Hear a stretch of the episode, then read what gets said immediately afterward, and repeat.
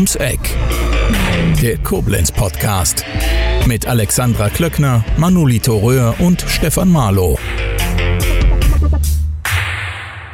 Heute zu Gast bei Rund ums Eck der Koblenzer Stadtrat Christian Altmaier. Hallo Christian. Hallo Stefan, hallo zusammen, die zuhören bei Rund ums Eck. Christian, vielen Dank, dass du dir die Zeit genommen hast. Du hast momentan nämlich ziemlich viel um die Ohren. Du bist jetzt äh, relativ neu Fraktionsgeschäftsführer der Freien Wähler im Landtag Rheinland-Pfalz und äh, baust äh, sozusagen da gerade die, die Landtagsfraktion auf, ja? Ja, in der Tat. Äh, nach dem Landtagswahl Sonntag hatte sich dann Joachim Streit gemeldet, der Spitzenkandidat der Freien Wähler, und der Stefan Wiefelscheid, auch aus Koblenz, der auch in den Landtag eingerückt ist und jetzt parlamentarischer Geschäftsführer ist. Und beide hatten mich gebeten, mitzukommen nach Mainz.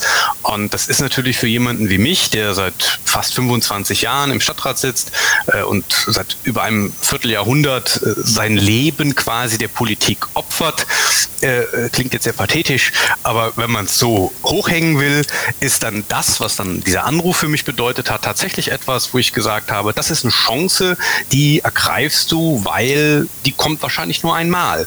Und ich finde das Projekt total spannend, eine neue Landtagsfraktion im Backoffice quasi, also im Hintergrund aufzubauen. Es ist gerade so ein bisschen wie so ein Start-up. Wir sitzen zwar nicht auf Orangenkisten und müssen irgendwelche Dinge zusammenflicken, aber so ähnlich ist es dann doch. Und äh, seit 18. Mai, also jetzt beinahe 14 Tage, wir haben ja heute ähm, quasi Ende Mai, äh, seit also 14 Tagen sind wir in Mainz tatsächlich dann in Amt und Würden, die Landtagsabgeordneten und damit mit der konstituierenden Sitzung des Landtages auch die Fraktion. Und somit bin ich seit dem 18. Mai tatsächlich auch Fraktionsgeschäftsführer und habe die dankenswerte Aufgabe, zusammen mit den Landtagsabgeordneten dann die Fraktion aufzubauen, das heißt Personal zu suchen. Wir suchen auch aktuell noch, also wer sich melden möchte, gerne hier an rund ums Eck oder mich persönlich einfach mal ansprechen, wenn man mich auf der Straße in Koblenz trifft. Äh, und natürlich auch die Leute, die wir schon mittlerweile eingestellt haben, mitzuführen, dass wir also eine schlagkräftige aber trotzdem kleine Oppositionspartei bzw. Oppositionsfraktion, so ist es korrekt, im 18. Rheinland-Pfälzischen Landtag sind. Wie oft bist du denn aktuell dafür in Mainz? Ich pendle täglich, habe mir tatsächlich auch jetzt äh, diese Thema Bahn ähm, als äh, leidenschaftlicher Autofahrer, muss ich dazugeben, äh, das Thema Bahn für mich entdeckt und fahre also mit dem Zug ganz früh morgens äh, runter nach Mainz und dann je nachdem, welche Termine in Koblenz anliegen, wieder zurück. Die letzten Wochen war ich dann oftmals tatsächlich auch erst so um 10, 11 Uhr zu Hause. Mhm. Aber das äh, machst du neben deinem Beruf bei der DBK, ähm, den du Vollzeit ausübst? Also ich habe mir schon zu Beginn meiner Landtagskandidatur, das muss ich auch noch vielleicht kurz sagen für diejenigen, die das nicht so alles verfolgen, was ich mache. Ich habe in Koblenz im Wahlkreis 9 den äh, Kampf ums Direktmandat unternommen, auch wenn ich von Anfang an wusste, dass das nicht zu gewinnen ist als Vertreter einer kleinen Partei. Aber ich wollte einen Achtungserfolg haben, besser sein als die Kleinen, die noch mit angetreten sind, besser auch äh, selbstverständlich als die AfD. Und das ist mir Gott sei Dank gelungen, also das beste Ergebnis der Kleinen. Aber ich habe, als ich diese Kandidatur angetreten bin, das Gespräch natürlich auch mit der Vorstandsebene der DBK gesucht und meinen unmittelbaren Chefs natürlich hier in Koblenz und habe gesagt, wenn es denn klappt, würde ich gerne im ja, Halbtag auch noch ganz normal im Außendienst bei der DBK bleiben. Und habe das auch jetzt mit diesem Angebot Fraktionsgeschäftsführer getan, einfach vor dem Hintergrund, dass ich den Kontakt zu den, ich sage jetzt mal, normalen Leuten, normale Leute, kleine Leute, wie man so sagt, halten kann. Weil das größte Problem in der Politik ist und in der Hauptberufspolitik, ob jetzt als Landtagsabgeordneter, Bundestagsabgeordneter, Europaabgeordneter oder Minister, wie auch immer. Und ich glaube auch in dieser Ebene, in der ich mich jetzt quasi eingefunden habe, also in der Verwaltung einer Fraktion oder eben in der Verwaltung, in einem Ministerium als Mitarbeiter, du verlierst ganz schnell, glaube ich, den Draht zur normalen Welt, will ich es mal nennen. Also du bist ganz schnell unter so einer Käseglocke, ob die nun in Mainz ist, Berlin oder Brüssel.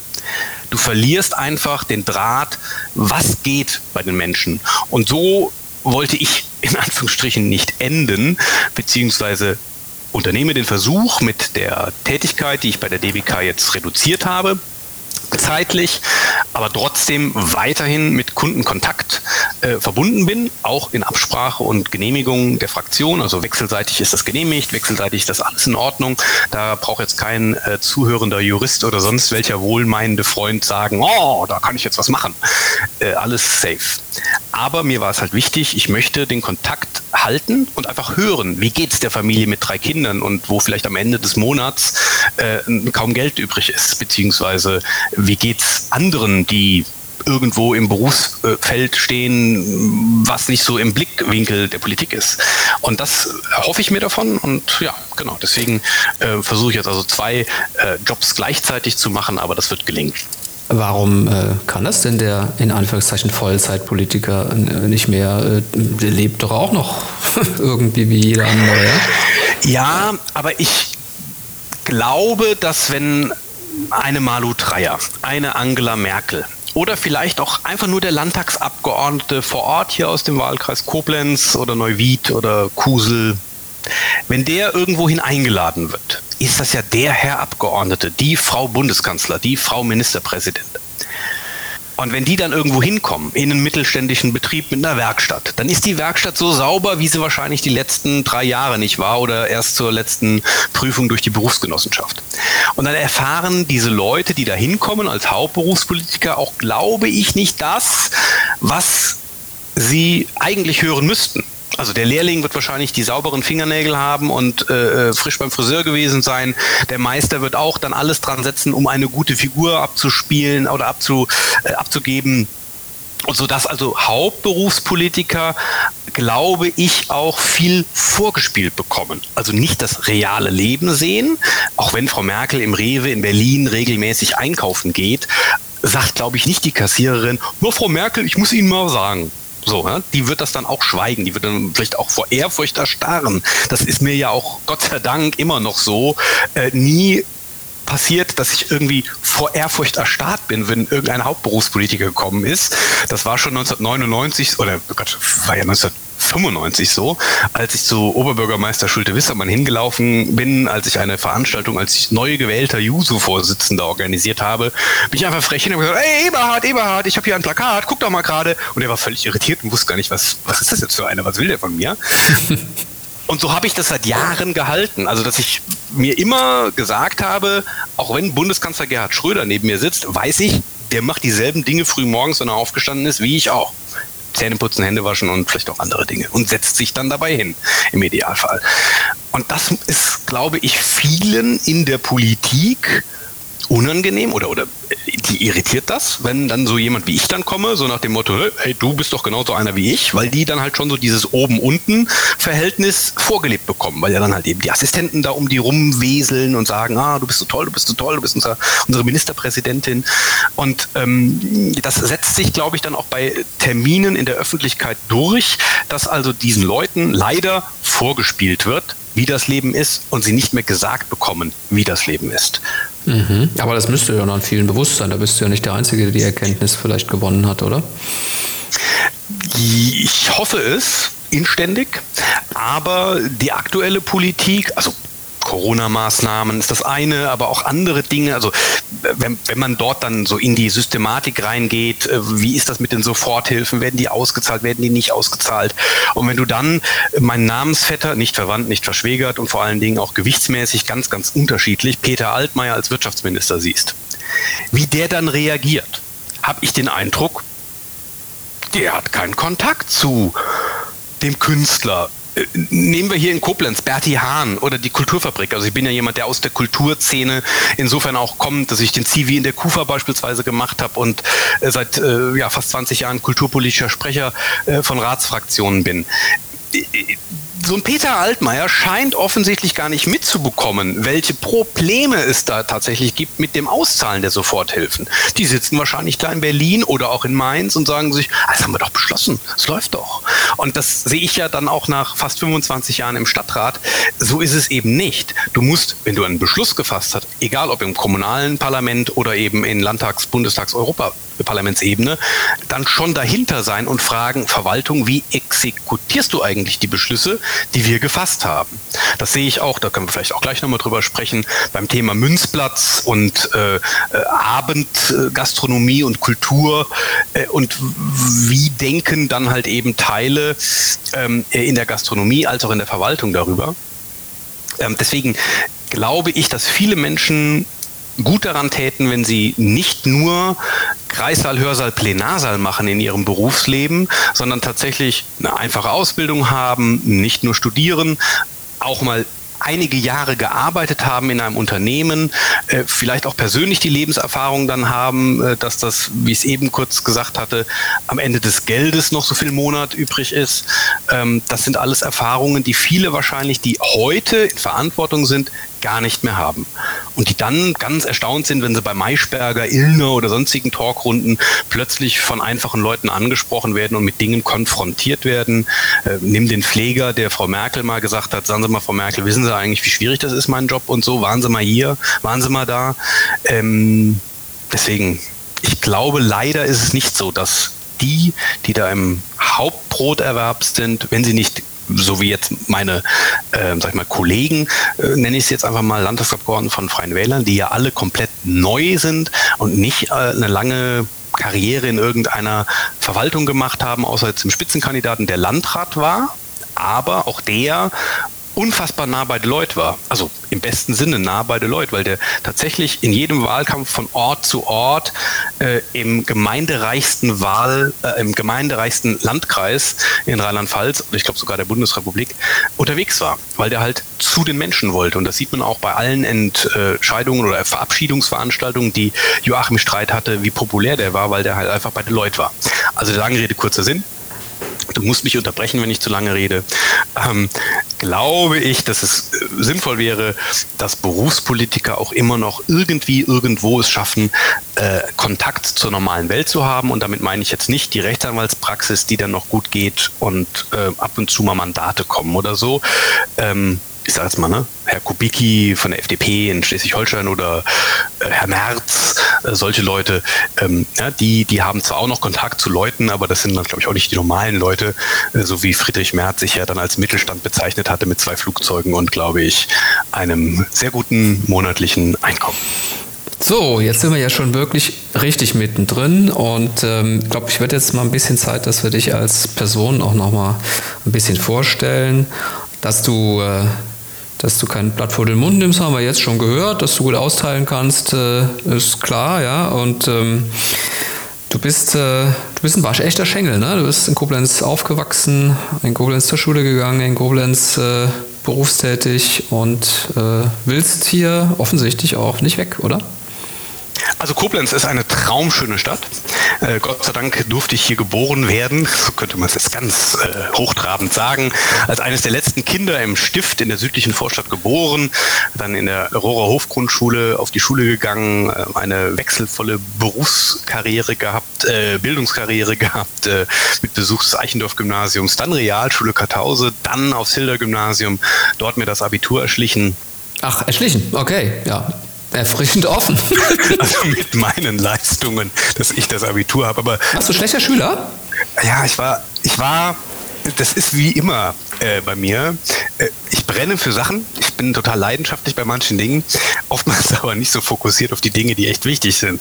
So dass ich während der Schulzeit äh, Schülerzeitung gemacht habe. Ähm, mich beim Koblenzer Jugendtheater auch engagiert habe, natürlich bei den Jusos damals, also in die SPD eingetreten und diese Dinge haben dazu geführt, dass ich mich nicht so konzentriert habe auf das, was wichtig war, nämlich gute Noten schreiben und irgendwie fürs Abitur lernen. Aber ich äh, gehe mal davon aus, dass dein aktueller Arbeitgeber, die DBK oder auch jetzt deine Kollegen in der Fraktion dir schon attestieren werden, dass du aktuell in der Lage bist, dich auf die wichtigen Dinge zu fokussieren, oder?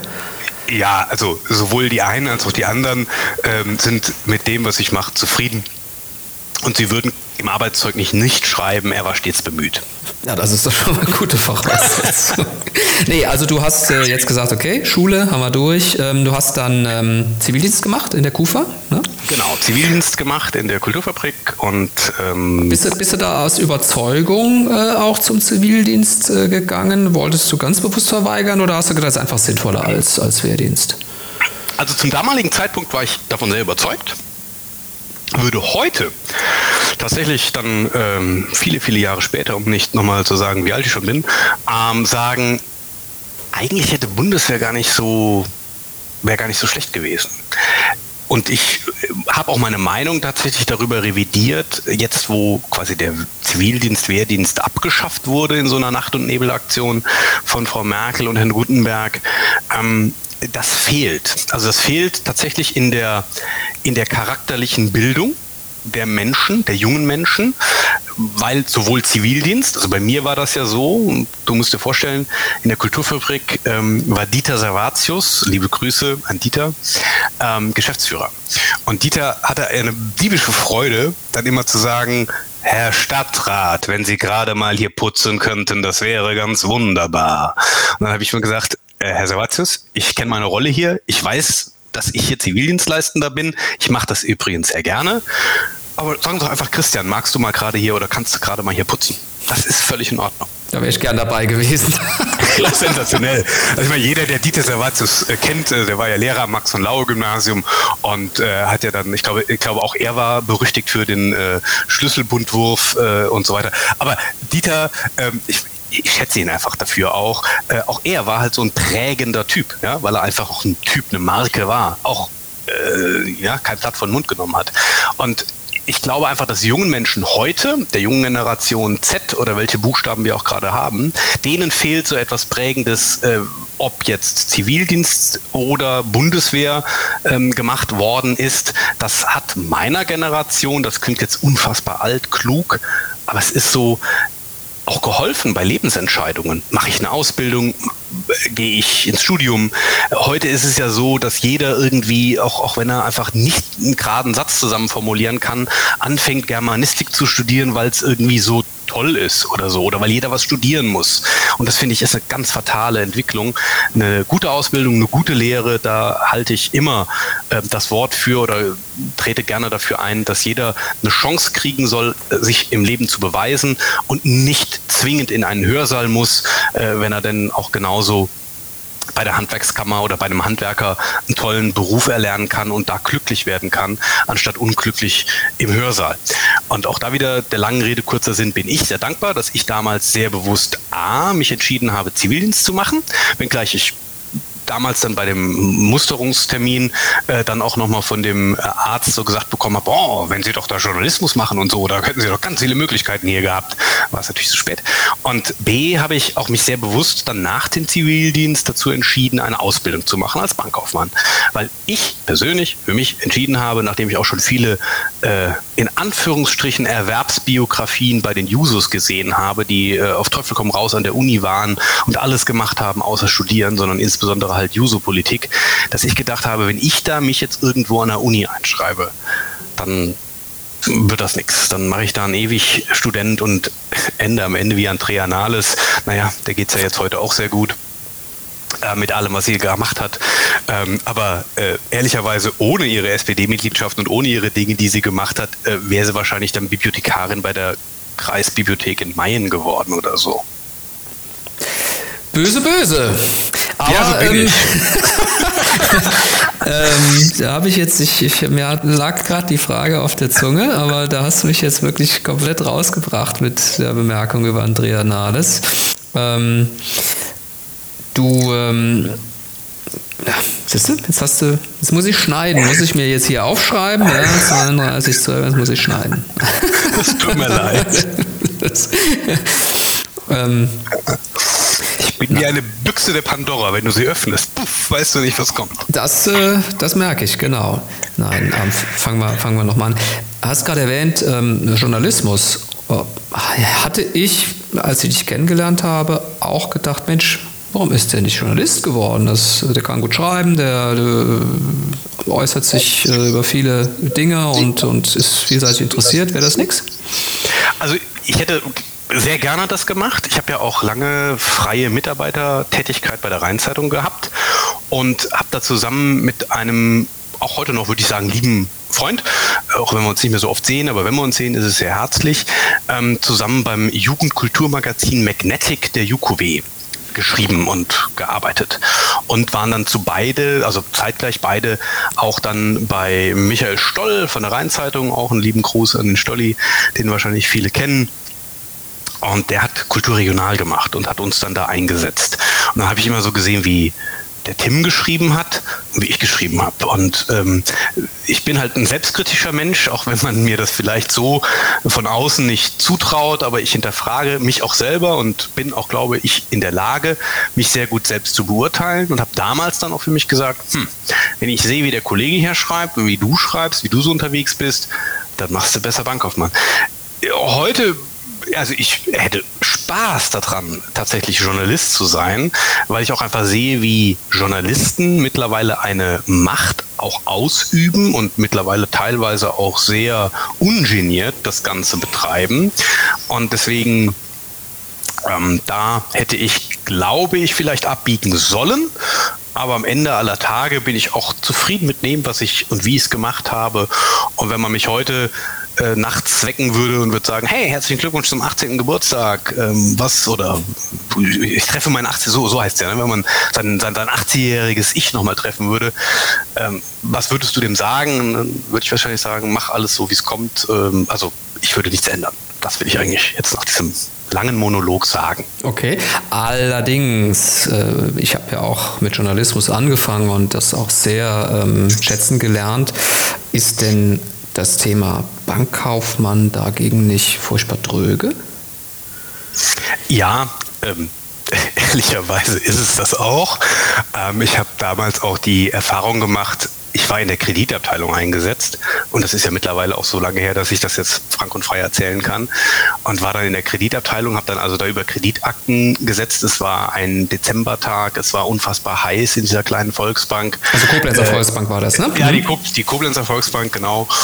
Und äh, auch da wieder liebe Grüße an Walter Müller, der ja Vorstandssprecher ist, auch jetzt der aktuell äh, heißt ja Volksbank Rhein-A Eifel. Eifel?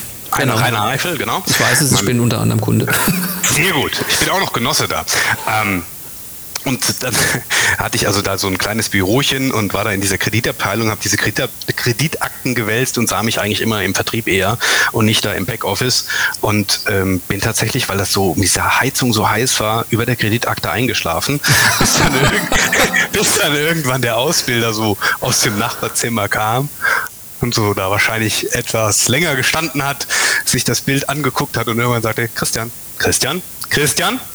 Und dann bin ich wach geworden und habe dann gesehen, okay, es ist also nicht alles so für mich und Marktfolge, wie das ja dann tatsächlich in der Bank heißt, war da nicht so mein Ding. Eher dann draußen bei Deloitte. Da sind wir wieder. Da bist du wieder und dann wurdest du bei der Deutschen Bank in Andernach Finanzberater. Genau. Ich hoffe, du hast den Leuten keinen Scheiß angedreht. Tatsächlich ähm, ist es ein Grund, warum ich heute bei der Debeke auch bin. Weil ich mit der Finanzmarktkrise vor auch ja schon über zehn Jahren, 2008, 2009, hinterfragt habe, ist denn das, was ich da anbiete, was ich da berate und verkaufe, auch noch genau das, was ich machen möchte. Und äh, da kam für mich die Entscheidung, das wird schwierig, bis 67 hier zu sitzen und diese Produkte, die du beraten und verkaufen sollst, auch guten Gewissens so zu beraten und zu verkaufen, dass zum einen dein Arbeitgeber zufrieden ist, zum anderen aber auch der Kunde zufrieden bleibt. Und das führte dann dazu, dass ich mich entschieden habe, nicht mehr Bankprodukte, insbesondere halt Fonds, Zertifikate, mit dem Nachteil hohe Ausgabeaufschläge, hohe Verwaltungskosten, aber selten dann vielleicht die Performance abliefern, die der Kunde erwartet, ähm, beziehungsweise das magische Dreieck für alle, die sich für Finanzen interessieren, äh, ne, Sicherheit, äh, Rentabilität, beziehungsweise Verfügbarkeit. Das sind ja so Dinge, Dreiecke, Dreieckpunkte, die man selten übereinander bekommt auf einen Punkt. Ähm, das hat dann dazu geführt, dass ich das hinterfragt habe. Sind wir wieder bei dem, hinterfragt der Altmaier sich eigentlich mit dem, was er tut und macht. Und bin dann am Ende ähm, vor auch schon über zehn Jahren bei der DBK gelandet, weil ich dort einen Arbeitgeber habe mit Produkten, der Werbeblock muss jetzt einfach gestattet sein, ähm, mit Produkten, die nach meinem Dafürhalten einfach super sind, äh, tatsächlich auch im Falle des Falles auch geleistet wird, weil es halt ja ein Versicherungsverein auf Gegenseitigkeit ist, also nicht wie eine Aktiengesellschaft, die sich irgendwelche Fußballclubs oder ganze Arenen hält, äh, sondern einfach für den Mitarbeiter, für das Mitglied da ist. Und da bin ich sehr zufrieden und sehr glücklich als Mitarbeiter gewesen und auch als Kunde natürlich. Ähm, auch wenn ich jetzt halt tatsächlich diesen Weg nach Mainz mitgegangen bin, wie anfangs gesagt, aber auch mit diesem weiteren Verbindungsteil und der weiteren Verbindung mit dem weiteren Arbeiten dort. Also jetzt da muss ich jetzt dann doch noch mal auch mal kritisch einhaken ähm, oder zumindest nachfragen. Es ging dir auch darum, dass du grundsätzlich vielleicht nicht mehr unbedingt Finanzprodukte verkaufen wolltest, sondern eher Versicherungsprodukte oder äh, ist das gar nicht? Ist wirklich die DBK so anders ähm, in dem Bereich des Vertriebs als äh, die klassischen Banken? Also, äh, also ja, sie ist schon anders, weil eine Bank genauso wie natürlich auch die DBK, nicht das Gebäude von innen beleuchtet, weil es von außen so schön aussieht, sondern da soll natürlich Geschäft gemacht werden. Banken sind aber in der aktuellen Zinsmarktsituation natürlich sehr schwierig aufgestellt, weil mit dem klassischen Schulze-Delitzsch-Reifeisen-Geschäftsmodell der eine hat, der andere gibt oder der andere nimmt. Das heißt also, der eine gibt sein Geld, was er hat, der andere nimmt es und investiert es und dafür gibt es dann halt Zinsen abgestuft und dazwischen bleibt das dann für die Gesellschaft das funktioniert ja nicht mehr. Seit Jahrzehnten kann man ja fast schon sagen, also seit eigentlich der Finanzmarktkrise ähm, ist es ja so, dass die Zinsen sehr niedrig sind und mittlerweile auf einem Langzeit-Niedrigstniveau mit allen Problemen auch für Versicherungsunternehmen, aber auch für, äh, sag ich mal, alle, die Geld anlegen. Und insofern ist da schon ein Unterschied, weil ich zumindest mal in meinem Berufsleben bei der DBK nicht erlebt habe, dass gesagt wurde, wir müssen jetzt das und das und das verkaufen, weil das ist am besten fürs Unternehmen. Ähm, wobei ich das halt beispielsweise bei der Deutschen Bank jetzt mache ich so dieses Großkapital-Bashing, äh, aber da bist du natürlich schon Zwängen unterworfen, die dann dazu führen, dass du Dinge erfüllen musst, wo du innerlich vielleicht sagst, ah, würde ich anders machen. Okay, Christian, aber komm, ich kann mir ja nicht vorstellen, dass er im äh, Vertrieb der DBK nicht auch äh, Zahlenvorgaben bekommt. Äh, klar, also ich meine, auch da ne, gilt, die beleuchten nicht äh, das Haus, egal welches es ist, von äh, innen, weil es von außen so schön aussieht. Auch da werden Zahlen zu erfüllen sein, aber das erfüllt man als DBKner immer noch mit einem guten Gewissen und ohne, dass man da jemanden über den Tisch zieht. Zumindest mal ich für mich, ich für mein Team, wo ich ja auch quasi, ich habe auf der Kartause ein Servicebüro, ähm, also das kann ich so sagen, dass, dass, dass wir da alle Mann schon äh, Ansprüchen gerecht werden. Das liegt vielleicht auch an meiner Ausbilderin, in Anführungsstrichen, als ich da als Quereinsteiger zur DBK gekommen bin, hatte ich da eine äh, Frau, die wirklich sensationell ist und ähm, von der ich super viel gelernt habe. A, was Menschenführung angeht, also tatsächlich Personalführung, als auch Vertrieb. Und bei der habe ich immer gesehen, die macht nicht dieses klassische Strukturvertriebsmodell Auer, anhauen, umhauen, abhauen, sondern tatsächlich die langfristige Strategie, dass also nicht nur dann fürs eigene Kind die Versicherung abgeschlossen wird für die Krankenkasse, sondern auch noch für ne, Unfall, Pflege, Rente, was auch immer, auch noch für den Enkel. Weil sie das immer so aufgegleist hat, dass sie also sehr fair, vernünftig und anständig mit den Leuten umgegangen ist und wahnsinnig erfolgreich war. Und das war ein tolles und ist ein tolles Vorbild. Ähm, und das leben wir alle, die wir irgendwie bei ihr gelernt haben. Also ich habe zeitgleich mit einem angefangen, ähm, im, also ich war ja Quereinsteiger, wie gesagt, und er hat Lehrling bei uns äh, bei der DBK äh, zeitgleich begonnen, die, die Lehre begonnen. Und der ist jetzt Geschäftsstellenleiter im süddeutschen Raum. Auch der ist 100% diese Schule dieser Frau und macht das auch wahnsinnig erfolgreich und gibt dieses Leben, dieses Vorleben, wie man auch erfolgreich sein kann, ohne den Leuten irgendwas zu erzählen, das Blaue vom Himmel zu erzählen, äh, vorzulügen, ähm, wie man trotzdem erfolgreich sein kann. Und das findet da statt. Okay, also dann einigen wir uns mal darauf. Ähm dass du für dich in Anspruch nimmst, dass du die Leute gut berätst. Das, glaube ich, macht auch jeder. Ich meine, ich bin ja auch im Beratungsbusiness äh, tätig und äh, arbeite trotzdem zum Teil provisionsabhängig. Da sind natürlich immer gewisse ähm, ich sag mal sagen, ähm, Interessenskonflikte, die, die man dann möglicherweise hat, die man irgendwie lösen muss. Und ähm, die DBK ist sicherlich auch unbestritten eine, eine, eine, leistungsfähige, gute Versicherung, die gute Zahlen erwirtschaftet. Ein bisschen ein Fragezeichen mache ich dann doch dran, äh, wenn ich mir ja doch anschaue, dass auch die Vertriebsmodelle immer noch sehr stark auf persönlicher Nähe beruhen. Ja? Bekannte, Verwandte und so weiter. Und ähm, ich glaube auch nicht wirklich, dass, äh, wenn man jetzt äh, nach der klassischen Lehre rangehen würde und sagen, welche Versicherungsprodukt ist für welchen Kunden das Beste oder überhaupt grundsätzlich interessant. Naja, ähm, aber komm, lass uns das Thema äh, jetzt ad acta legen. Da brauchst du jetzt auch gar nichts zu, sagen. Ich wollte nur, äh, dass wir hier nicht zu einer doch äh, Dauerwerbesendung für die DBK äh, irgendwie werden. Einverstanden. Aber ja. unabhängige, unabhängige Institute bewerten uns ja, also die DBK auch immer sehr, sehr gut. Und äh, natürlich gibt es auch Leute, gibt auch Leute, die sagen, die, die gibt's auch Leute, die sagen, naja, äh, ich habe da andere Erfahrungen gemacht. Hey, logisch, natürlich. Klar, vielleicht hat sich das auch in den letzten, keine Ahnung, 20 Jahren äh, ein wenig geändert. Das, das mag schon sein. Ich habe mittlerweile auch einen Betreuer bei der DBK, weil ich dort auch unter anderem versichert bin, ähm, der mir ganz offen gesagt hat, wir würden das, was wir dir zum Beispiel hier im Betrieb, äh, Thema betriebliche Altersvorsorge äh, vor 20 Jahren geraten haben, heute so nicht mehr raten. Das ist immerhin eine ehrliche Aussage, die mich nicht da in die äh, Situation versetzt, dass ich sage, na prima, dann ähm, gleicht mir doch die möglichen Nachteile auch aus. Ja? Aber ähm, äh, fand ich schon fand ich schon in Ordnung. Ja, so. Ja. Außerdem ähm, hat man es mir ja nicht aufgezwungen. Ich habe es ja freiwillig unterschrieben. Äh, gut, Jetzt kommen wir mal ähm, zu deiner politischen Karriere. Du hast es eben schon angedeutet. Du hast bei den Jusos begonnen. Du bist schon sehr, sehr lange politisch aktiv. Ähm, wahrscheinlich ähm, schon zu Schülerzeiten, gehe ich mal von aus. Ne? Hast du dich für Politik interessiert? Und ja. Hab, ähm, ja? Also ich habe ich hab angefangen ähm, auf der Realschule Karthause. Ich habe ja eben schon von meiner wahnsinnigen Bildungskarriere äh, gesprochen. Eigentlich bin ich ja geborener Bildungsminister, aber keiner will es wissen. Nein, Spaß beiseite. Ich habe auf der Realschule Karthause einen Lehrer gehabt, den äh, Heribert Reckenwald. Ich mache jetzt einfach mal hier so Name-Dropping, aber äh, Heribert war auch einfach eine coole Socke.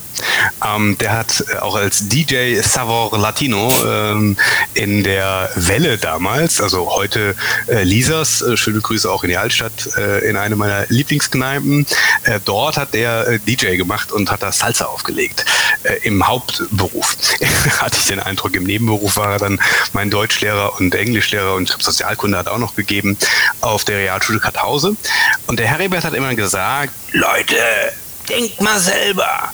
Nicht nur konsumieren. Schaut euch mal die Tagesschau an. Lest mal Tageszeitung. Ihr könnt nicht alles einfach nur so unreflektiert annehmen. Also es war einfach ein Typ. Ja? Mhm. Und dieser Typ hat es dann wirklich geschafft, bei mir zumindest mal auszulösen, dass ich mich dafür interessiert habe, wofür stehen eigentlich Parteien was sind Parteien? Das wäre jetzt äh, zu basic. Also da muss ich auch sagen, ist mein Elternhaus, meine Mutter ist halt leidenschaftliche Koblenzerin und da war schon immer Politik und, und, und Lokalinteresse da. Aber ähm, Heribert hat es tatsächlich dann auch geschafft, bei mir das Nachdenken, und damals habe ich auch die Schülerzeitung schon auf der Realschule Karthause gemacht, die greift zu. Und habe dann darüber auch einfach mal angefangen zu recherchieren und nachzudenken und zu gucken, wofür stehen die eigentlich und bin dann nach einem langen Entscheidungsprozess dann dazu gekommen, dass ich irgendwie zwischen FDP und SPD stehe und habe mich dann für die SPD entschieden, weil es denen damals so furchtbar schlecht ging. Okay. ich meine, wir reden heute 25 Jahre später. Ähm, von einer Situation, wo die vielleicht bei nur 30 Prozent lagen. Heute sind sie ja froh, wenn sie 15 haben. Also meine Überschrift habe ich jetzt schon äh, äh fix, ne? Also aus Mitglied, äh, aus, aus Mitleid SPD-Mitglied geworden, ja. Ja, was müsste ich heute machen, ja? Ähm, aber so war das damals und habe auch, also Helmut Schmidt war natürlich eine der Gründe, warum ich in die SPD getreten bin, neben der Geschichte. Und äh, auch der Grund, warum ich nicht zur FDP gegangen bin, beispielsweise, war der Punkt, dass ein Hans-Dietrich Genscher äh, dem schieren Machterhalt willen dann äh, zu Helmut Kohl äh, übergelaufen mhm. ist, mhm. äh, damals 1982 für mhm. diejenigen, die da noch nicht geboren waren. Googelt das mal. Äh, ich fand das Charakter schwach von der FDP damals und bewerte die auch heute noch als nicht unbedingt ähm, das Beste, was es am politischen Geschäft so zu haben gibt. Ähm, ja, du meinst schon, sagen wir mal, deine, deine persönliche Einstellung äh, Richtung Liberalität und äh, ja. Äh, das ist schon was, was dir auch nahe steht, ja? Also ich habe halt für mich damals, das muss man sich ja auch vorstellen, ich komme ja noch aus einer Generation, die tatsächlich mehrere Bundeskanzler erlebt hat und nicht nur, wie vielleicht, ich weiß gar nicht, wie jetzt so eure Hörerstruktur ist bei äh, rund ums Eck, aber total äh, jung. Ne? Äh, total jung. So, die kennen nur Merkel. Also es darf, auch ein, es, darf, auch ein Mann Bundeskanzler sein. Das mal so zu sagen. Auch wenn ich jetzt nicht meine, meinen Hut in den Ring werfe.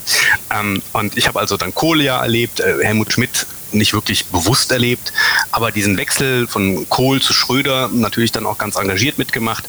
Aber als ich mich entschieden habe für Politik, war der Kanzler Helmut Kohl und das schon gefühlt immer.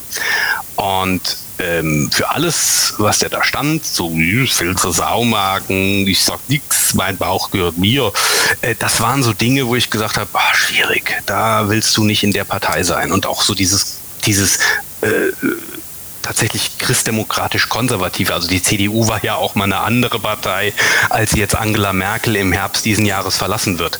Ähm, das war, da habe ich mich nicht so gesehen. Auch bei den Grünen nicht. 5 Mark für den, also 5 D-Mark für den Liter Benzin auch wenn wir uns da ja langsam dran nähern. Äh, das war damals so das Thema, alles nicht meine Welt. Und ich habe dann eben immer gesagt, es soll jemand Chancen haben, es soll jemand unterstützt werden, wenn er Hilfe braucht, aber es soll vor allen Dingen der Mensch die Möglichkeit bekommen, nach seinen Möglichkeiten ein glückliches Leben zu führen. So. Und da blieben dann halt FDP, SPD für mich übrig. Wenngleich ich sagen muss, dass auch damals die SPD eine andere Partei war, als sie heute 2021 ist.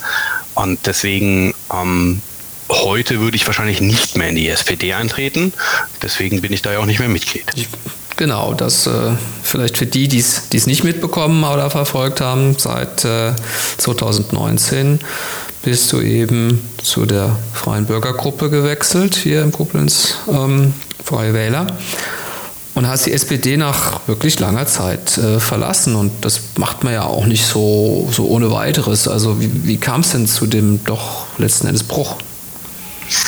Das ist wie bei einer Ehe, die man in jungen Jahren geschlossen hat, äh, unfassbar heißblütig äh, gesagt hat, du bist es, dich will ich heiraten, mit dir bleibe ich mein ganzes Leben zusammen. Und dann stellt man halt nach vielen, vielen Jahren fest, uff, ist ja doch hier die eine oder andere Macke und äh, das eine oder andere, was einem nicht so gefällt ich habe natürlich dann auch, also das muss man dann auch den Zuhörenden sagen, ich habe viel gemacht. Ich war ne, Juso-Vorsitzender, habe die Jusos hier aufgebaut. Äh, der heutige Oberbürgermeister wäre wahrscheinlich nicht da, wo er jetzt ist, wenn ich nicht damals die Jusos aufgebaut hätte, ihn zu meinem Nachfolger gemacht hätte und ähm, David damit David Langner, genau. David ist also dann mein Nachfolger geworden, sowohl als Vorsitzender bei den Jusos als auch dann später bei der SPD in Koblenz. Ähm, und hey, ich freue mich für ihn, dass er das macht, was er macht. Ähm, ich würde es vielleicht anders machen, wenn, wenn ich an seiner Stelle wäre, aber okay.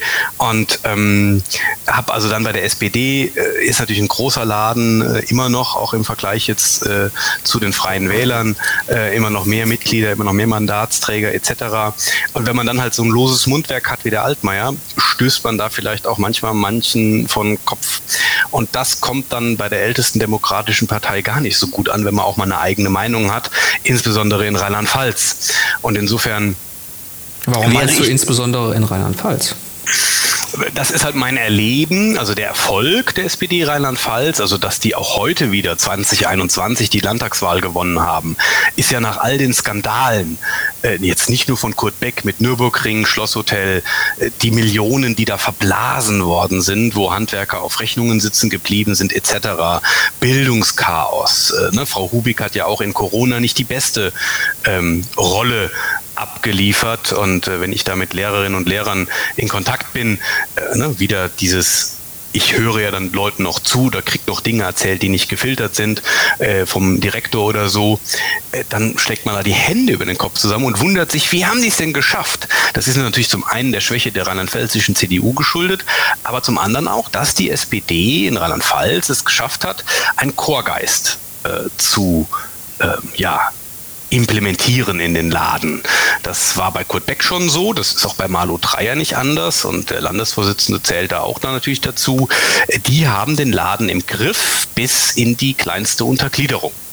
Das heißt, im Prinzip wird jegliche Kritik äh, von Ihnen sozusagen niedergeprügelt oder wie muss ich mir das vorstellen, oder? So würde ich das heute sagen. Ja, du darfst eine Meinung haben, wenn du sie für dich behältst, wenn sie nicht mit dem übereinstimmt, was so quasi äh, in Mainz in der Klara-Straße, also da, wo die Parteizentrale ist, oder am Peter Altmaier, in der Peter Altmaier Allee in der Staatskanzlei gedacht wird. Darf man die denn wenigstens hinter äh, verschlossenen Türen äußern oder wird auch das diskutiert? Naja, das Äußern dieser Meinung wird, glaube ich, von vielen unterlassen, einfach mit Blick auf die mögliche dann verhinderte Karriere. Also, und hier spricht jetzt niemand, das muss ich, das sage ich auch, habe ich immer schon so gesagt. Das ist natürlich, mir hat mal ein, ein, ein Hobby-Psychologe so gesagt, ja, ja, wenn man das dann sagt, dann meint man das ja trotzdem. Nee, ist wirklich nicht so. Ich bin mit dem, wie ich es gemacht habe, was ich gemacht habe, völlig mit mir im Reinen. Natürlich hätte ich gerne auch vielleicht früher schon eine politische Karriere gemacht oder Hauptberufspolitik gemacht. Aber ich wollte immer für mich zu Hause den Spiegel hängen lassen können. Und das ist mir gelungen, weil ich halt eben meine Meinung auch geäußert habe. Wenngleich ich damit geopfert habe, meine Kompatibilität äh, zu dem System Kurt Beck in meinem Fall damals, weil ich da ja auch schon äh, vor, vor einigen Jahren angeeckt bin. So, und das ist halt so, dass halt bei Kurt Beck, und das wird auch bei Malu Dreyer nicht anders sein, auch wenn ich sie menschlich viel sympathischer finde, ähm, dass sie auch natürlich guckt, wer verhält sich wie und äh, positioniert sich wo und ne, was macht er. Und ähm, da passt eine eigene Meinung, die nicht ähm, etwas, äh, sag ich mal, mehrfach chemisch gereinigt ist, dazu.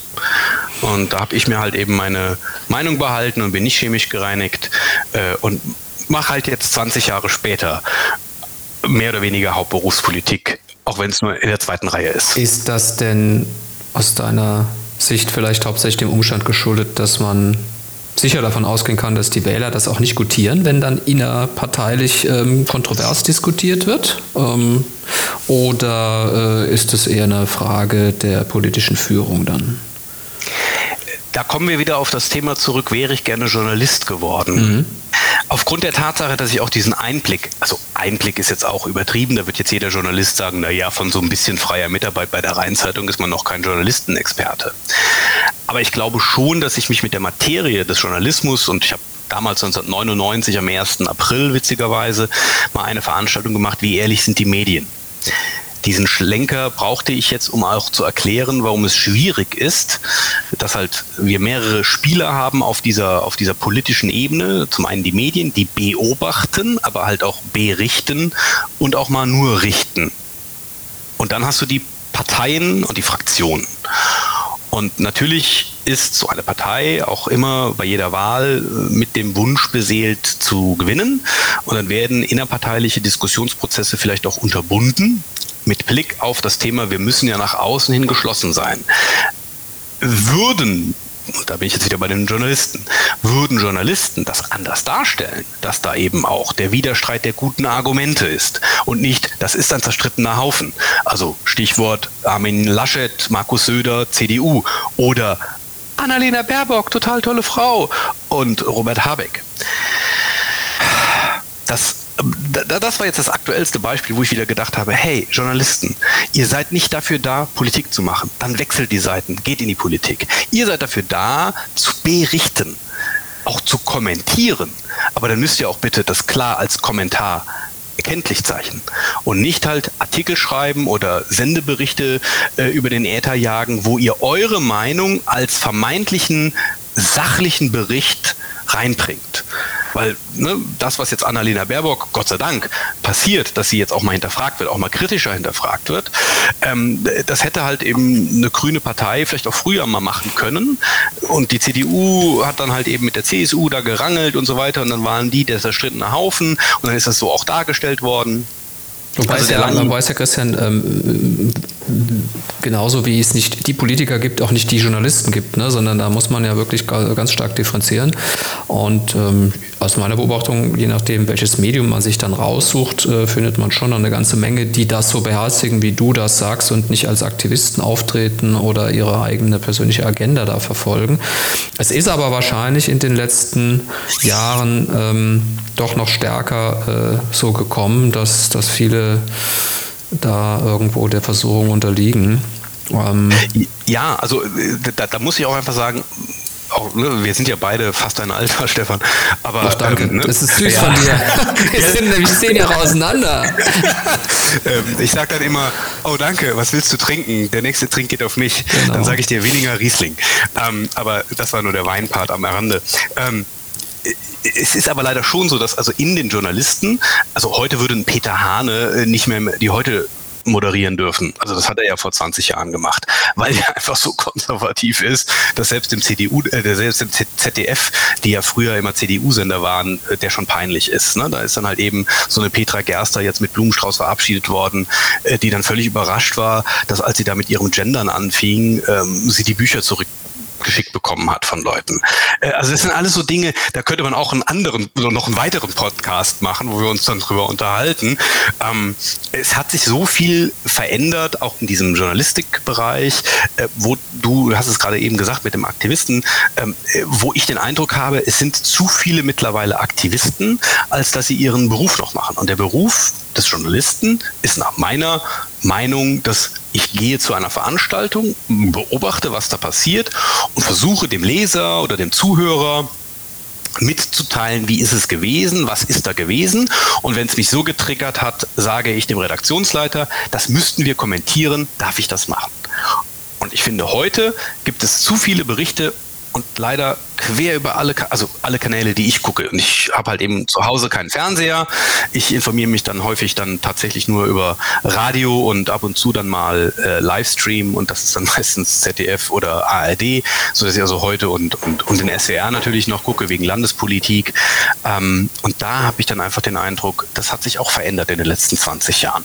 Ja, hat es sich sicherlich auch vor allen Dingen unter dem, dem Druck. Ähm verkaufen zu wollen, ähm, der Vielfalt der, der Medienlandschaft, die, die sich ja immer mehr aufsplittert ähm, und eben teilweise nicht nur die privaten Medien, die natürlich da wirtschaftlich auch von abhängig sind, immer schon gewesen sind, ja, sondern auch teilweise die öffentlich-rechtlichen, die ähm, das manchmal auch ohne Not machen, ne, weil die hätten wirklich die Möglichkeiten. Und nutzen sie teilweise, muss man fairerweise sagen, ja auch aus, aber das sind dann häufig Nischenformate. Ne? Die, die also ich, ich, bleibe, ich bleibe im Übrigen auch dabei, dass ich ein Freund des öffentlich-rechtlichen Rundfunks bin und die kleine Anekdote sei mir noch gestattet. Ähm, in der Landtagswahl hatte ich äh, mir rausgenommen zu kritisieren, wie der Südwestfern, äh, Südwestrundfunk mit den Freien Wählern umgeht und hatte dann am Ende eine kleine Auseinandersetzung sogar mit der Rechtsabteilung des SWR äh, und bekam da eine E-Mail, wo ich kurz davor wäre, mal den Hörer in die Hand zu nehmen und die Rufnummer zu wählen und zu fragen, ob denn wirklich der Absender der Absender ist, weil das war so geschrieben, als ob es von einer Satirepartei war, dass die irgendwie dem seinen Account gehackt hätten, weil er mir dann vorgeworfen hat, ich wäre ja Trumpist und ich wäre ja fast schon Verfassungsfeind, nur weil ich halt kritisch hinterfragt habe, wie der SWR mit Umfragen, Berichterstattung etc. zu den freien Wählern umgegangen ist und ähm, ja, der Wahlausgang hat ja dann gezeigt, dass eher falsch gelegen hat. Es ist ähm, bei vielen zumindest äh, Journalisten ein großes Problem, dass sie sehr dünnhäutig und wenig kritikfähig sind aus meiner Beobachtung. Obwohl sie ja sehr stark und gerne austeilen, muss man ja auch genau. immer dazu sagen. Genau. Und ich bin beispielsweise jemand, ich teile aus, aber ich kann auch einstecken. Mhm. Ja, das, das stimmt. Das äh, kann, ich, kann ich bestätigen. Ja, dass ich ähm, austeile oder dass ich einstecken kann? Dass du einstecken kannst. das Austeilen hat, glaube ich, jeder bis jetzt schon gehört, ja, auf jeden Fall. Äh, kommen wir mal zu dem, zu dem Privatmann ähm, oder Menschen, ähm, Christian Altmaier. Du, du hast einige Hobbys ähm, angegeben, als wir uns vorab unterhalten haben. Du kochst gerne, du machst viel Sport, also unter anderem Skifahren, ähm, Stand-up-Paddling bist du ziemlich aktiv, ne? Genau, richtig. Auf der Mosel, auf dem Rhein, auf der Mosel überwiegend, oder? Ähm, was ich sehr gerne mache, ist äh, hier in Koblenz zu starten und dann paddel ich auf den Rhein. Das geht, das ist ich auch erlaubt. sagen, ist das äh, ja. nicht auch gefährlich? Oder, oder? Es, es, ist natürlich teilweise wie Spielen auf der Autobahn, das muss man mir sagen. Also ähm, bei dir zu Hause, du bist ja in Winningen zu Hause, ist ja auch der Wolfgang Meier, auch da mal einen schönen Gruß hin, der macht ja auch das äh, Stehpaddeln und äh, genau, ja, unser, unser Dachdecker, der singende Dachdecker aus Winningen, nee, ähm, der stehpaddelnde Dachdecker aus Winningen, der dann auch so sagt, naja, so bei jedem Wetter muss man das auch nicht machen und so, also da hat er auch schon mal äh, im Wahlkampf mir so einen Hinweis gegeben, ne, wenn du jetzt hier Werbung machst, du bist bei den kalten Wassertemperaturen auf, dem, auf der Mosel bei schönem Wetter, bist du ein schlechtes Vorbild, hat er auch recht. Ähm, so bin ich auch ein schlechtes Vorbild, wenn ich auf den Rhein paddle, aber die Tour ist natürlich sensationell, wenn du quasi äh, am deutschen Eck, sage ich jetzt mal, startest und dann nach Andernach paddelst, kommst du da Niederwert, Graswert, äh, Urmitzerwert, äh, am, am äh, Engerser Schloss vorbei äh, und das, das ist so wunderschön. Das machst du äh, aber nicht in der Gegenrichtung, oder? In der Gegenrichtung ist es echt nicht möglich. Also wahrscheinlich der Wolle könnte das machen. Der war ja damals äh, auch beim Wassersportverein Metternich. Ne? Das muss ich als Metternich ja jetzt nochmal lobend sagen. Da war er ja auch, ähm, ich glaube, Kanot, Paddler. Oh Gott, jetzt, jetzt kriege ich demnächst das ich meine, er wäre Kanut gewesen und er war ganz weit, ganz weit oben in Deutschland, ne? Er hat es halt sensationell drauf und ist einfach eine Kante. So, äh, ich bin halt dann in seinem Vergleich dann eher ein Hänfling äh, und deswegen würde ich den Rhein tatsächlich nicht hochpaddeln können, also hochstehpaddeln können. Und bei meiner letzten Tour, das war an Muttertag, war so ein starker Westwind. Und da bin ich tatsächlich so auf Höhe von äh, Weißen Turm, Winningen, äh, Weißen Turm, Quatsch, Weißen Turm, Neuwied, äh, in diesem Bereich, die ganze Zeit vom Westwind dann ans Ufer getrieben worden. Das hat echt viel abverlangt. Aber ich habe es geschafft. Ich kam lebend in Andernach an und hatte da dann ein Auto geparkt und bin dann nach Hause gefahren und war ganz glücklich, dass ich da dann drei Stunden auf, der Mo auf dem Rhein war. Schick, schick, schick. Ja, und ansonsten interessierst du dich sehr für Kunst? Also mache auch äh, nicht nur politisch Kunst, also als kulturpolitischer Sprecher, sondern bin auch stellvertretender Vorsitzender der Museumsfreunde und war auch lange Zeit im Vorstand, stellvertretender Vorsitzender beim Koblenzer Jugendtheater. Und das ist mir wirklich wichtig, dass wir auch äh, sowohl eine freie Szene in Koblenz am Leben erhalten, aber auch, sag ich mal, die, äh, ja, wie man so sagt, ernste Kunst, also Theater, Museen, alles, was wir uns als Stadt auch leisten und auch unbedingt in Zukunft leisten müssen, weil das werden die nächsten Jahre zeigen und das wird nicht einfach werden bei Haushaltsberatungen, wenn gespart werden muss, auch wegen der Folgen von Corona, ähm, dass wir auf jeden Fall diese Kultur, wie wir sie in der Vielfalt in Koblenz haben, mit den Museen, mit dem Theater, auch mit der Rheinischen Philharmonie, ähm, mit Volkshochschule, Stadtbibliothek, allem, was dazugehört und der freien Szene wie Circus Maximus, Kaffeehahn, ähm, wie sie da alle sind, dass wir das erhalten können und auch natürlich die Kulturfabrik, wo ich den Zivi gemacht habe. Und das ist mir ein Anliegen, weil eine Gesellschaft ohne Kultur, eine Gesellschaft, die nicht das Theater äh, auch äh, jungen Generationen beibringt und näher bringt, ähm, die verliert. Und es ist nicht alles mit Klicks und Likes und Instagram-Fame. Äh, das ist nicht die reale Welt. Die reale Welt, äh, die kann man echt auf der Bühne sehen seit über 225 Jahren äh, im Stadttheater, äh, wo du dann die Leiden des jungen Werther um die Ohren gehauen bekommst oder äh, ganz andere spannende Schauspiele oder auch einfach schöne Musik über Oper und Operette. Musical natürlich auch, äh, auch insbesondere beim Koblenzer Jugendtheater. Das ist etwas, da brenne ich für und das verteidige ich hoffentlich äh, bis zu meinem letzten Atemzug, der dann auch hoffentlich noch ein paar lange Jahre hin ist. Das heißt, du bist da auch sehr vielseitig interessiert. Du würdest dich bestimmt auch als toleranten Menschen bezeichnen, gehe ich mal von aus. Ja, also der Begriff Toleranz ist ja äh, vielfältig interpretierbar. Aber ja, Worauf ich hinaus will, ist, ähm, trotzdem äh, hat man dir im, im, Wahlkampf einen, einen massiven Rassismusvorwurf gemacht. Und äh, das kam so, dass du ein Video produziert hast, ähm, auf dem ähm, im Hintergrund, ich zitiere mal aus der Rheinzeitung, eine schwarze Statue in Dienerkleidung und Pose mit Tablett zu sehen war, die an die Kolonialzeit erinnert. Und politische Gegner haben das äh, gerne aufgenommen und ähm, dir dann wirklich vorgeworfen, du seist ein schlimmer Rassist. Mhm, ist so. Also, dass sie es mir vorgeworfen haben. Wer mich kennt und seit vielen Jahren kennt, weiß, dass es nicht stimmt. Was mir das aber gezeigt hat, ist, und da sind wir auch wieder beim Thema Journalismus, wie schnell wir heutzutage dabei sind, ähm, den Stab über Leuten zu brechen, äh, gleichwohl man sie vielleicht lange, lange, lange kennt, aus unterschiedlichen Gründen. Jetzt in meinem Fall war das natürlich der Grund in erster Linie, hey, es ist Wahlkampf und es ist näher dran am Wahltag. Da kann man vielleicht ein Fass aufmachen. Das ist dann ins Leere gelaufen für diejenigen, die es da initiiert haben. Das waren halt auch vor allen Dingen alles drei Parteigänger der Grünen, ich gehe mal ähm, davon aus, dass du das nicht ganz bewusst eingesetzt hast, sondern dass du dir eher wenig Gedanken darüber gemacht hast, dass es möglicherweise Anstoß finden könnte oder, oder war das doch eine Art Provokation? Am liebsten würde ich sagen, es war eine Provokation, um genau das zu bewirken, was rausgekommen ist. Weil, wenn ich mir das im Nachgang anschaue, was da passiert ist, es haben sich ja nicht tatsächlich Leute gemeldet, die gesagt haben, ich fühle mich in meiner Mensch, in meinem Menschsein, so wie ich geboren wurde, durch diese Figur ähm, diskriminiert oder sehe darin, dass der Altmaier ein Rassist ist, sondern es waren halt alles Menschen, die nicht dazu gehören zu diesem Kreis ehemaliger deutscher oder französischer oder belgischer oder englischer Kolonien also sprich äh, von dem wunderschönen Kontinent Afrika, den ich tatsächlich wirklich auch sehr gerne mal bereisen wollen würde im Übrigen. Was es mir gezeigt hat, ist, dass dort sich Menschen aufgeschwungen haben ähm, und den Versuch unternommen haben zu richten. Und ich weiß nicht, ob sie tatsächlich diese Ziele oder das, was Sie da als, als Heeresziel äh, proklamieren, auch in der Konsequenz in allen Bereichen in Ihrem persönlichen Leben ähm, so leben und, und, und danach leben. Ähm, und das ist halt eben auch so ein Phänomen der jetzt letzten Jahre.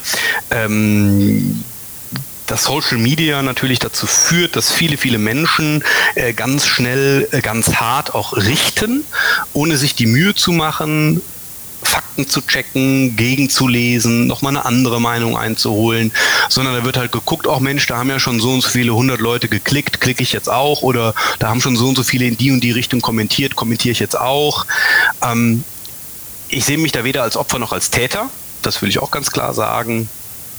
Ähm, für diejenigen, die sich tatsächlich davon ähm, be berührt gesehen haben, ähm, biete ich an, dass wir uns da gerne nochmal im persönlichen Gespräch austauschen drüber.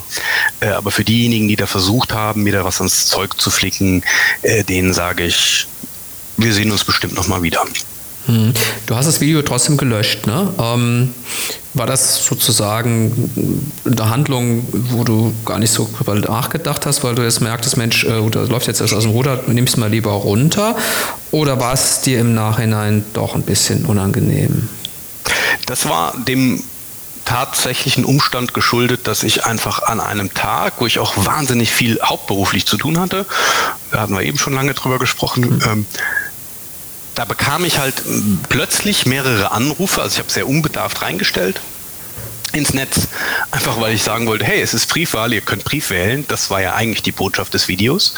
Und damit kam ich ganz, ganz viele Anrufe und plötzlich hat dann eben ein Kollege einer Koblenzer Tageszeitung sich gemeldet und äh, wollte was von mir und, und ich kam gar nicht dazu, da ranzugehen, habe dann den ersten Mal zurückgerufen und er sagte, siehst du, was da los ist? Und es war auch so ein Tag, wo ich keine Zeit hatte für Social Media, für Facebook, für Instagram, für diesen ganzen Quatsch und habe dann von diesem äh, einen Kollegen, das war auch ein Ratskollege, der gesagt, ey, ich trainiere ja völlig am Rad. Äh, und da dachte ich, oh, jetzt einfach nur ums, ums, ums quasi für diesen Moment von der Platte zu haben, habe ich es gelöscht. Hm. Heute würde ich es nicht mehr machen. Und das ist ja auch etwas. Ähm, du würdest es nicht mehr löschen? Ich würde es nicht mehr löschen. Ähm, weil äh, zum einen dann halt die wohlmeinenden äh, grünen Kollegen an der Stelle waren das ja dann die Grünen, äh, die das so äh, äh aus nachvollziehbarem Anlass kritisiert haben, weil der Wahltag ja auch so nah war. Ähm, denen habe ich natürlich dann gesagt, oh, seht ihr, seht ihr, jetzt ist er eingeknickt oder ne? Und äh, ich glaube, die Diskussion oder der Versuch zu unternehmen, äh, in sozialen Netzwerken dann eine vernünftige, geordnete Diskussion zu führen, das wäre klüger gewesen, auch wenn es schier unmöglich ist, sowas zu machen. Ähm, aber Kai Diekmann und andere Medienberater leben ja davon, dass äh, Leute wie ich Fehler machen dieser Art, um sie dann auszubügeln. Heute würde ich sagen, es ist ein Fehler und so würde ja auch jeder Medienexperte sagen, es ist ein Fehler, sowas zu löschen äh, oder sich dann für irgendwas zu entschuldigen. Ähm, aber du würdest nicht sagen, es war ein Fehler, es überhaupt so aufzunehmen mit, mit dem mit diesem Hintergrund sozusagen oder mit, diesem, mit dieser Figur, die, also ich sag mal so, ähm, ohne vorher gewusst zu haben, was vielleicht gerade in der Diskussion passiert, wenn ich es jetzt spontan gesehen hätte, hätte ich mir zumindest gedacht, wirkt ein bisschen, das wirkt ein wenig aus der Zeit gefallen, sagen wir mal so. Also ich hätte es so nicht gemacht. Ähm, ich finde es aber auch jetzt, ich, also ich würde auf gar keinen Fall dir deswegen Rassismus unterstellen. Ich halte das für vollkommen übertrieben. Also ich denke, man kann da sicherlich drüber sprechen, ob das schlau ist, das zu machen oder wie man das überhaupt empfindet. Ob man sagt, okay, das ist jetzt ein Relikt aus einer anderen Zeit, ja, und ich ähm, sehe das nicht irgendwie politisch, sondern ich sehe das so, so als, als Wohnaccessoire, ja, Punkt. Ähm, das kann man ja, das kann man in Ruhe diskutieren, da kann man ja, denke ich, auch geteilter Meinung drüber sein, aber sofort die Rassismuskeule rauszuholen, das halte ich auch für einfach völlig verfehlt. Ja, ja es ist ehrlicherweise, sorry, abwegig. Also zumal, wenn man meine politische Genese äh, kennt, meinen Werdegang kennt und wie oft ich äh, für, ähm, sag ich mal, ein offenes äh, tolerantes, liebenswertes Koblenz auch auf die Straße gegangen bin. Äh, ich habe auch gegen diesen äh, Kongress der Nazis in der Rhein-Mosel-Halle, wo dann Le Pen, äh, äh, Wilders und äh, diese verrückte Frau Petri von der AfD äh, da in der Rhein-Mosel-Halle waren da muss man aufstehen, da muss man immer und immer sagen, die Extremen, sowohl links als auch rechts, aber insbesondere rechts, da muss man aufstehen. Aber dann einem Altmaier zu sagen, ähm, weil dann da so ein Püppchen steht, das ist ein Rassist, da sind wir auch in diesem Bereich, wo wir auch lange drüber reden könnten, äh, was ja heute dann auch aktuell unter diesem Thema Cancel Culture unterwegs ist, dass dann halt über einen Dieter Nur äh, auch dann äh, übelster Mist ausgekübelt wird, äh, weil er noch Kabarett macht. Kabarett muss nicht immer gefallen. Kabarett muss auch nicht immer ähm, den größten Applaus bekommen, aber es muss noch erlaubt sein in einer äh, ja, multikulturellen, pluralen Gesellschaft äh, auch Dinge zu sagen, sofern sie nicht halt tatsächlich extremst menschenverachtend sind. Ähm, und, und, und da sind wir gerade an einem Punkt, wo es echt gefährlich wird. Dass also auch viele Comedians, jetzt könnte man noch das Thema Jan-Josef Liefers nehmen und seine äh, Kollegen, die sich da bei dem Thema Corona äh, vielleicht auch ein bisschen verrannt haben. Also ich hätte ehrlicherweise, um das nur ganz kurz abzuhandeln, auf der Homepage auf jeden Fall noch einen Hinweis gemacht äh, an alle, die das System am Laufen halten, an alle, die pflegen, an alle, die Ärzte sind. Ihr seid ein super Team, ihr seid klasse. Nur das, was halt eben die Politik gerade macht, das hinterfragen wir als Künstler. Dass da dann auch wieder mit Masse und, und, und Schwung draufgeschlagen worden ist, ohne dass man sich mit der eigentlichen Botschaft auseinandergesetzt hat. Ähm, das finde ich so schwierig gerade. Und das äh, ist bei mir dann auch passiert, ne? auch äh, wenn ich jetzt hier nicht die Jeanne d'Arc für Kassenpatienten bin.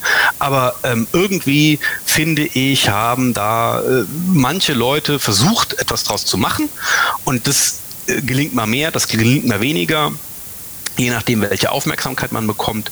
Ich kann eigentlich nur appellieren, dass wir alle ähm, nicht verlieren oder nicht aus dem Auge äh, verlieren, ähm, ähm, in was für einem tollen Land wir leben, in was für einem tollen Land wir vor allen Dingen seit vielen Jahren in Frieden mit Nachbarn in Europa leben. Warum ich da jetzt gerade auch den Bogen mache, weil das natürlich einfach auch diese freiheitlich-demokratische Grundordnung ist, in der wir sind, wo halt mehrere Meinungen akzeptiert sind. Also ich muss deine Meinung nicht teilen, aber ich muss jeden Tag dafür kämpfen, dass du sie frei sagen darfst. Und danach lebe ich seit 25 Jahren in der Politik, dass ich nicht die Meinung des anderen teilen muss, unterstützen muss, schon gar nicht ihm helfen muss, dass er da irgendwie mehrere Unterstützer kriegt. Aber ich muss dafür sorgen, dass eben ohne Androhung irgendwelcher Repressionen es möglich ist, diese Meinung jederzeit kundzutun.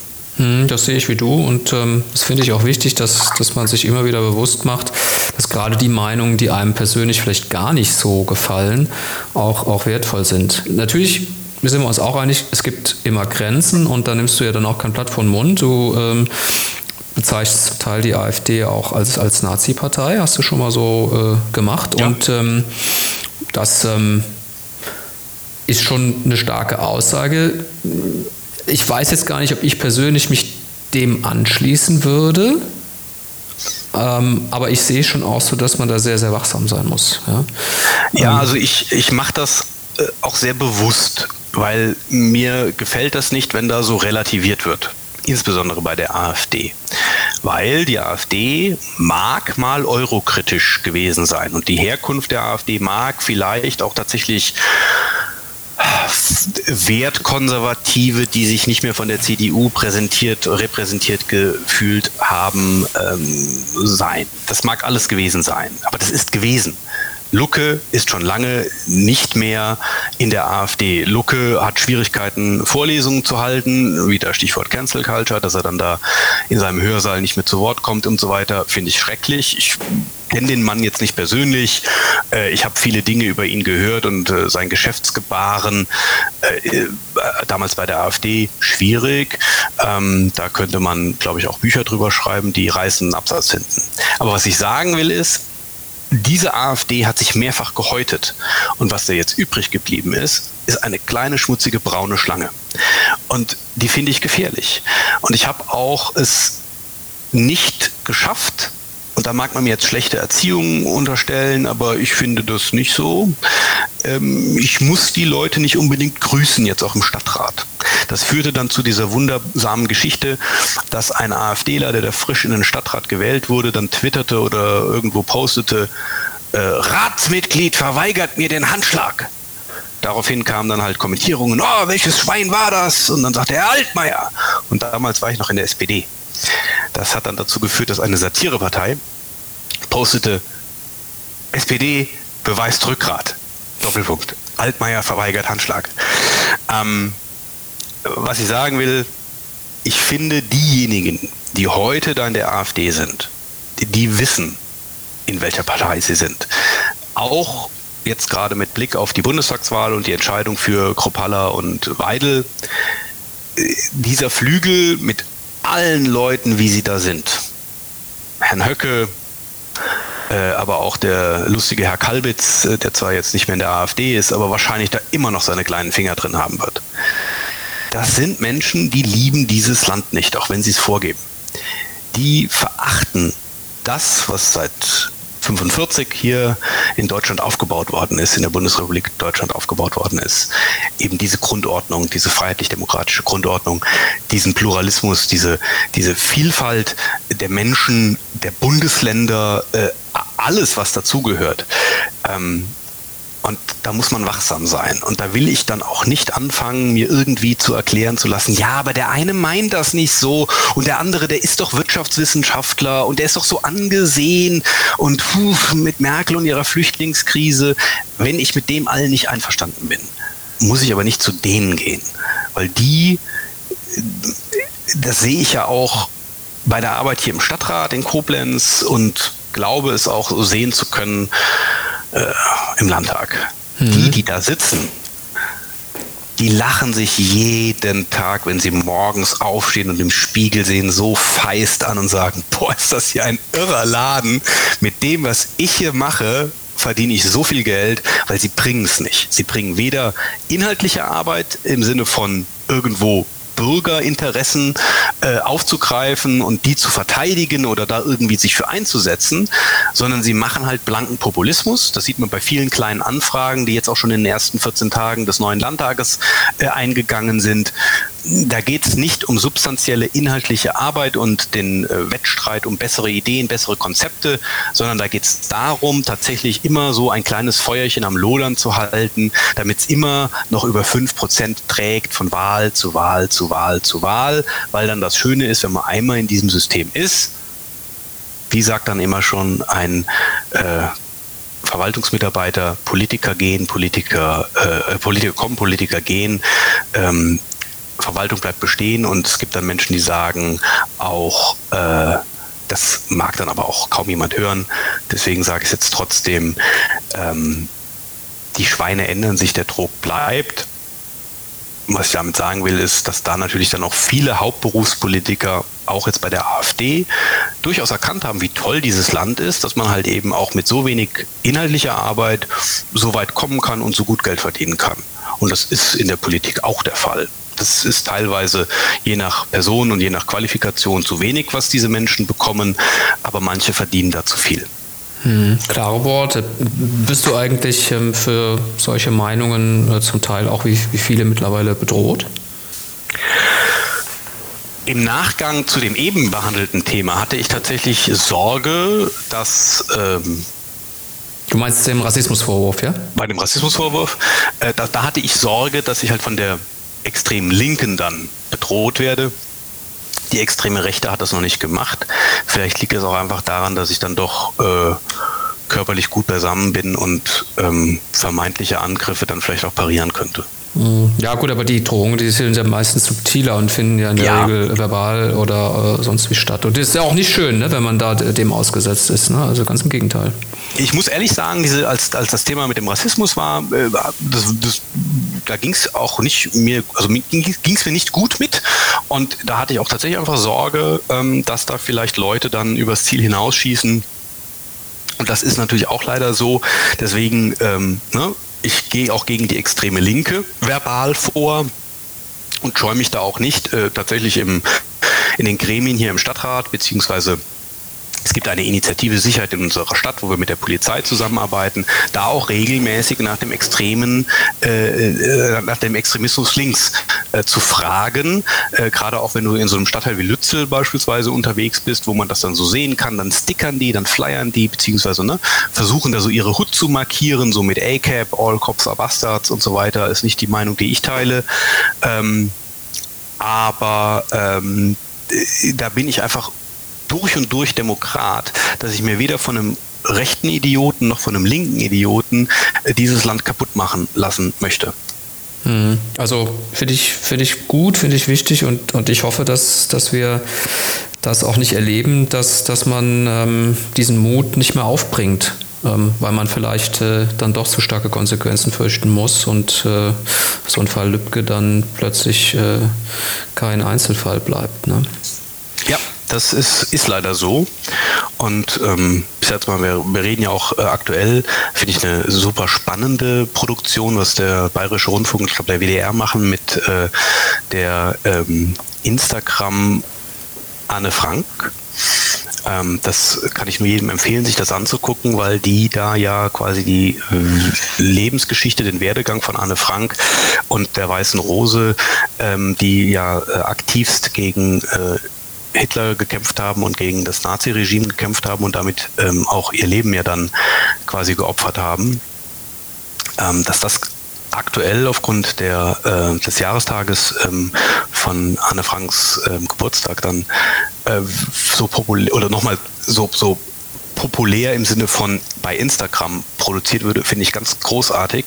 Und ich hoffe einfach, es verfängt auch bei der Zielgruppe, den jungen Leuten, die sich vielleicht nicht mehr so tief mit den Dingen auseinandersetzen. Da vielleicht auch einen kurzen Exkurs zur Koblenzer Universität. Die hatten ja mal gefragt, wie soll die Hochschule denn jetzt die Universität, wenn sie denn selbstständig ist, äh, heißen soll. Und die haben ja ganz tolle Namen sich da ausgedacht. Und ich habe dann äh, mir rausgenommen, dem äh, Vizepräsidenten der Universität Koblenz-Landau, der für Koblenz zuständig ist, zu schreiben, nennt das doch bitte einfach Geschwister Scholl Universität. Einfach, dass wir diejenigen, die an der Universität der freien Lehre äh, folgen können, beziehungsweise dort freie Lehre erleben können, hoffentlich, ähm, dass sie, dass sie auch sich damit auseinandersetzen, wer waren diese Menschen, die da ihr Leben geopfert haben, weil sie gesagt haben, da läuft gerade was massiv falsch. Und ähm, das finde ich heute wichtiger denn je. Ähm, auch wieder, ne? Vorhin das Stichwort Cancel Culture und wie so Meinungen äh, auch unterdrückt werden und so. Das zählt alles dazu. Und so eine freie Meinung äußern zu können, das ist ein so hohes Gut, möge es uns noch sehr lange erhalten bleiben. Tja, das sehe ich auch so und ähm, das ist in der Tat äh, längst nicht mehr selbstverständlich, ähm, egal ähm, welcher politischen Richtung man da gerade ähm, anhängt. Ne? Ja, Christian, ich, ähm, ist ein langes Gespräch geworden. Ich fand es äh, trotzdem sehr spannend. Ähm, in der Tat ist es manchmal gar nicht so einfach, dich in deinem Redefluss zu bremsen, aber das, das muss man auch nicht, weil du wirklich spannend äh, erzählst. Ähm, deutlich geworden ist, glaube ich, dass du in kein Schema passt, äh, was in der Politik äh, sicherlich auch nicht so ähm, verbreitet äh, ist und was es auch nicht mehr so einfach macht. Ähm, ich finde es gut, dass es Leute wie dich gibt und ähm, ja, bedanke mich noch für deine Zeit und deine offenen Worte. Ja, ich danke auch ganz herzlich äh, für die Möglichkeit, einfach mal so nett auch länger und ununterbrochen zu sprechen, ist ja heute auch nicht mehr möglich. Und ich danke auch euch, eurem Team, äh, dass ihr dieses tolle Format äh, rund ums Eck ins Leben gerufen habt. Das ist nämlich wichtig, dass es sowas gibt. Danke.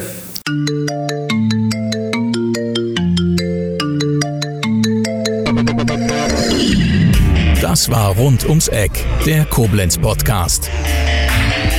Vielen Dank fürs Zuhören und bis zum nächsten Mal.